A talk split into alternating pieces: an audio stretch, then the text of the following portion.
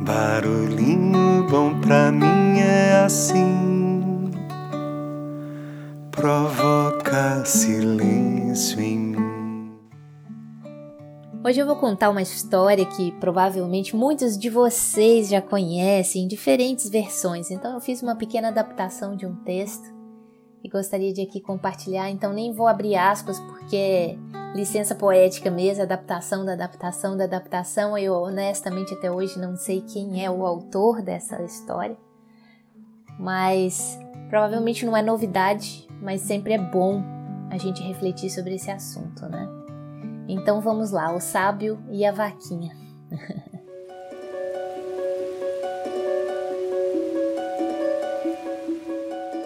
Era uma vez um sábio chinês e o seu discípulo, e em suas andanças avistaram um casebre de extrema pobreza, onde vivia um homem, uma mulher, três filhos pequenos e uma vaquinha magra e cansada.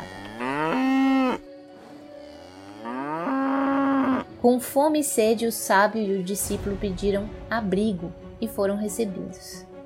O sábio perguntou como conseguiam sobreviver na pobreza e longe de tudo. O senhor vê aquela vaca, disse o homem. Dela tiramos todo o sustento. Ela nos dá leite que bebemos e transformamos em queijo, coalhada e tudo mais. Quando sobra, vamos à cidade e trocamos por outros alimentos. E é assim que vivemos. O sábio agradeceu e partiu com o discípulo. Nem bem fizera a primeira curva, disse ao discípulo: Volte lá, rapaz. Pegue a vaquinha que eles possuem. Leve-a até o precipício, ali em frente, e atire-a lá embaixo. O discípulo não acreditou no que ele estava ouvindo. Não posso fazer isso, mestre. Como, como pode ser tão ingrato? A vaquinha é tudo o que eles têm. Se a vaca morrer, eles morrem. E o sábio, como convém aos sábios chineses, apenas respirou fundo e repetiu a ordem. Vá lá e empurre a vaquinha do precipício. Uau! Indignado, porém resignado, o discípulo assim fez. A vaca previsivelmente estaqueou-se lá embaixo. E alguns anos se passaram e o discípulo sempre com muito remorso daquele acontecimento. E aí, num certo dia, moído pela culpa, ele abandonou o sábio e decidiu voltar lá, naquele lugar. Queria ajudar a família, pedir desculpas, enfim. E ao fazer a curva da estrada, ele não acreditou no que seus olhos viram. No lugar do casebre que existia lá, todo desmazelado, havia um sítio maravilhoso, com árvores, com piscina, com carro, com antena parabólica, enfim.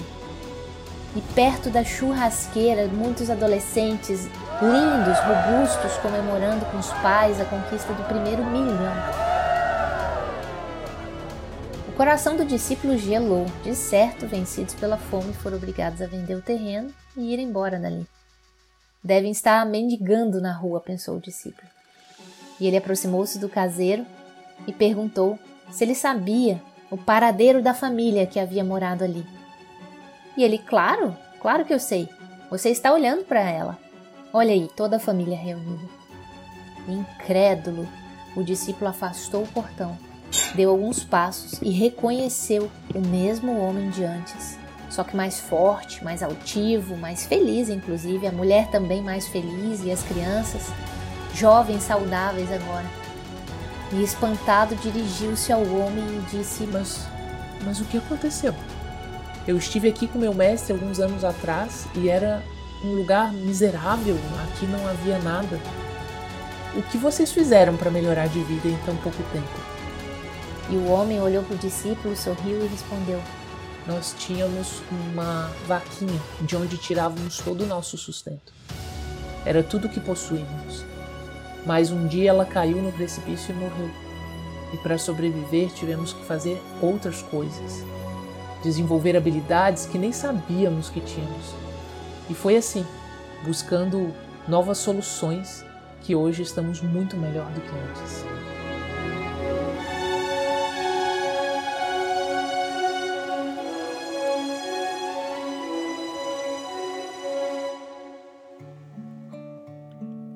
E aí, que tal esse barulhinho bom, hein? Às vezes é preciso perder no presente para ganhar mais adiante. É na adversidade que exercitamos a nossa criatividade, a nossa capacidade de se reinventar e engendramos soluções para os problemas da vida, transformando tudo isso em oportunidades. Muitas vezes é preciso sair da acomodação, criar novas ideias e trabalhar com amor e determinação para colhermos os frutos da prosperidade. E aí? O quanto você tem transformado suas dificuldades em oportunidades de prosperar? Barulhinho bom pra mim é assim. Vem ondas, vem sem fim. Aquieta quem passa e beija quem para. Ensina importa. Caminho sem porta.